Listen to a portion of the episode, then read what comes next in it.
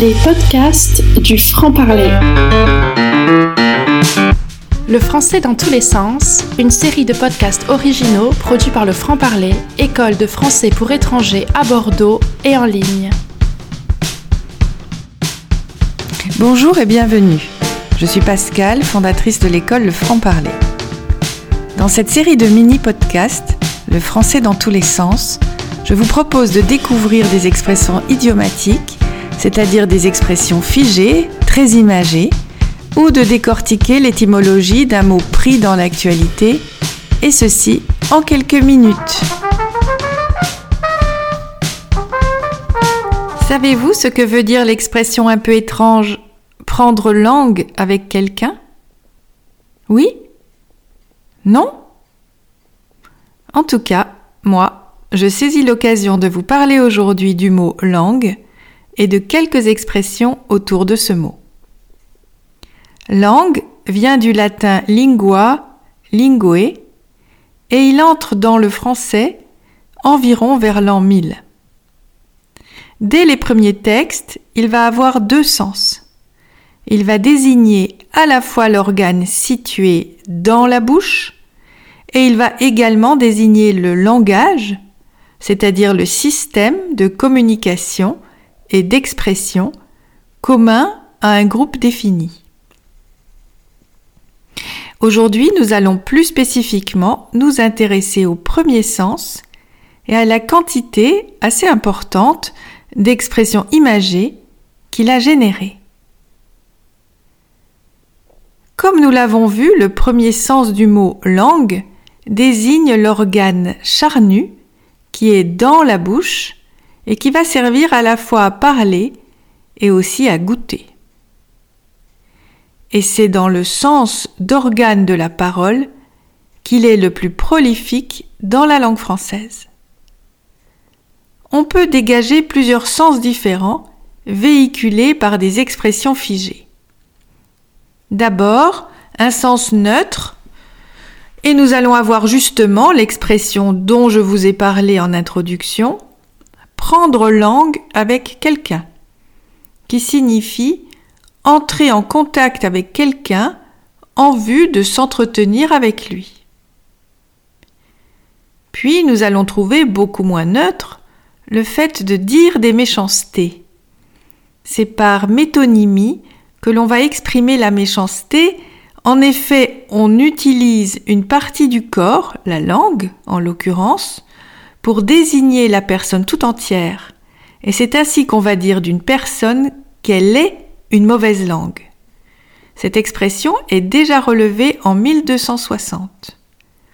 Ou encore on peut dire que telle ou telle personne est une langue de vipère. En parlant de Madame X ou Monsieur Y, on peut dire, eh bien, ce sont des langues de vipère, ou sept langues de vipère.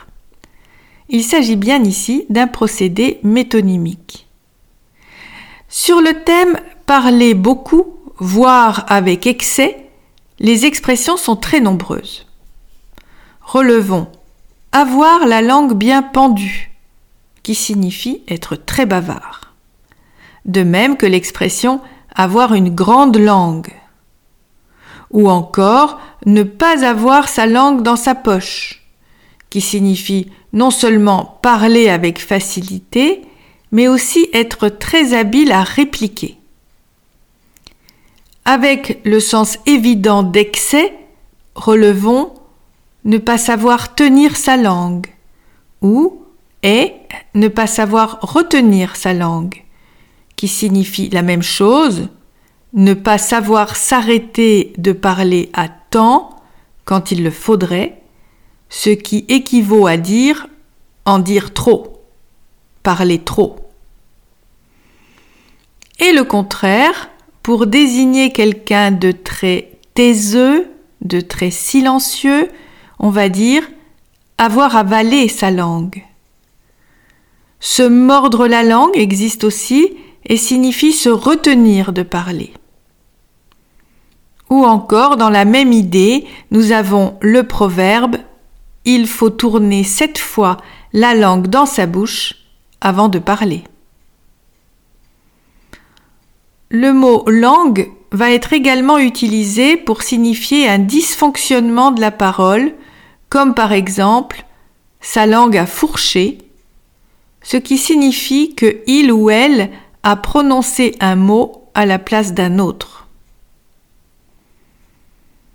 Avoir un mot sur le bout de la langue signifie que le locuteur ne parvient pas à trouver le mot adéquat. Le mot est sur le bout de la langue, comme prisonnier, mais ne parvient pas à sortir de la bouche. Avoir un cheveu sur la langue fait référence cette fois à l'aspect phonétique du discours et signifie parler avec un zézément. Enfin, nous avons une autre image très jolie qui est donner sa langue au chat, qui signifie renoncer à deviner quelque chose, s'avouer incapable de trouver la solution. Et je dois vous avouer que je ne sais pas exactement ce que fait le chat de la langue qu'il reçoit.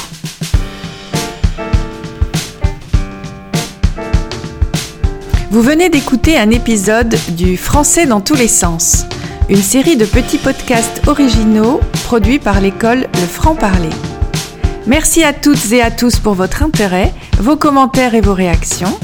Si cet épisode vous a plu, n'hésitez pas à le partager. Si vous êtes intéressé par mes formations en ligne, rendez-vous sur www.lefrancparler.com.